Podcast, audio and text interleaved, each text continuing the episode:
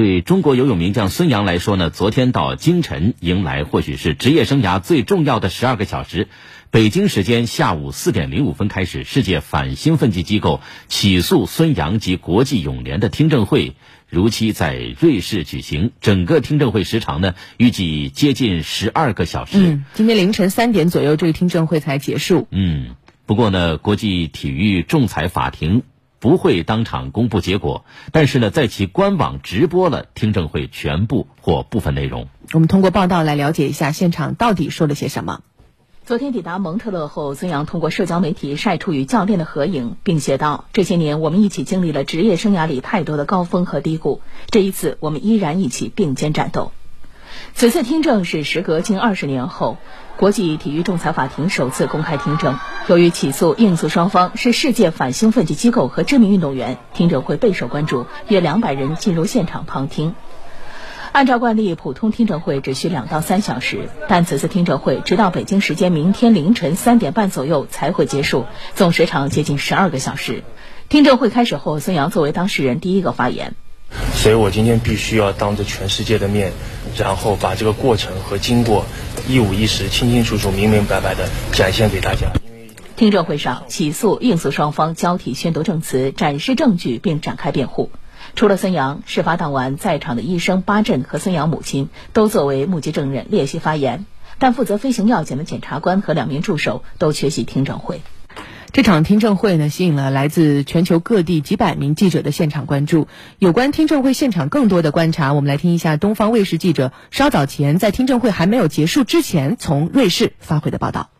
那听证会所在的蒙特勒小镇啊，虽然温度只有五度左右，但是听证会受到国内外媒体的高度关注，因此啊，媒体中心和听证会人头攒动，紧张程度啊也是持续升温，各方神情严肃。那今天上午开庭啊，孙杨首先陈述，主要围绕检测程序是否合法展开论述，并接受双方律师提问。孙杨一再表示，检测人员三人中只有一位有相关资质，另两位并没有，并且最开始孙杨配合抽血等检查，因此之前外媒所谓的暴力抗检不符合事实。另外，外媒提到的孙杨方夺过血样也不符合事实。孙杨强调是主检测官将血样交给他们的。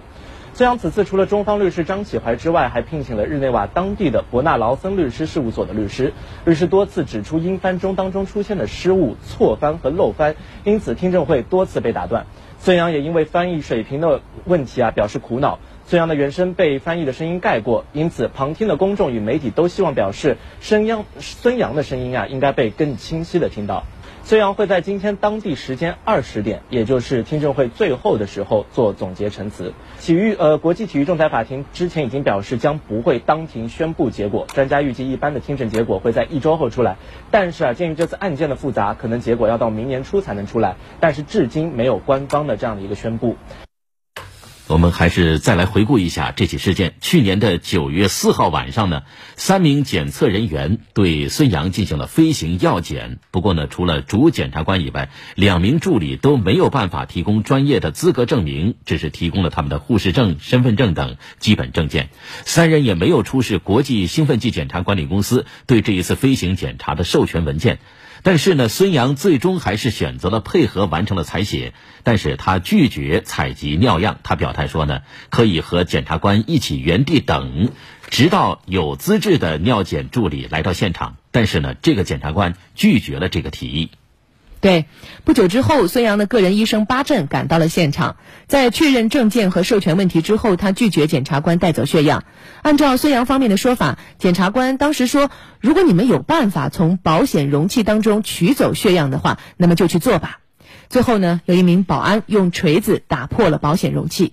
巴震医生当场手写了一份报告。描述了整个事情的经过，而当时检查团队的这三个人也都自愿在这份报告上签了字。嗯，我们来梳理一下整个事情的经过哈。总体而言呢，孙杨在听证会上的表现是非常得体的，既表达了自己的立场，也展示了足够的自信。面对对方律师的说谎指责，孙杨直接否认，并直言要捍卫运动员的权利。会后，孙杨对记者说：“刚才仲裁团主席也说了，他会非常公平、非常清楚地做出评审和公判。”呃，孙杨相信呢，这个结果最后是一个非常好的结果，并且他说回去之后放平心态，继续训练，全力备战奥运会。嗯，我们也看到这一次孙杨坚决要求公开开庭审理，表达的既是他的决心，同时也是信心。在世界体育界严打兴奋剂的今天，孙杨事件的裁决结果不仅将将会影响到他的个人，而且也关系到整个中国体育界的声誉，我们也将会持续关注。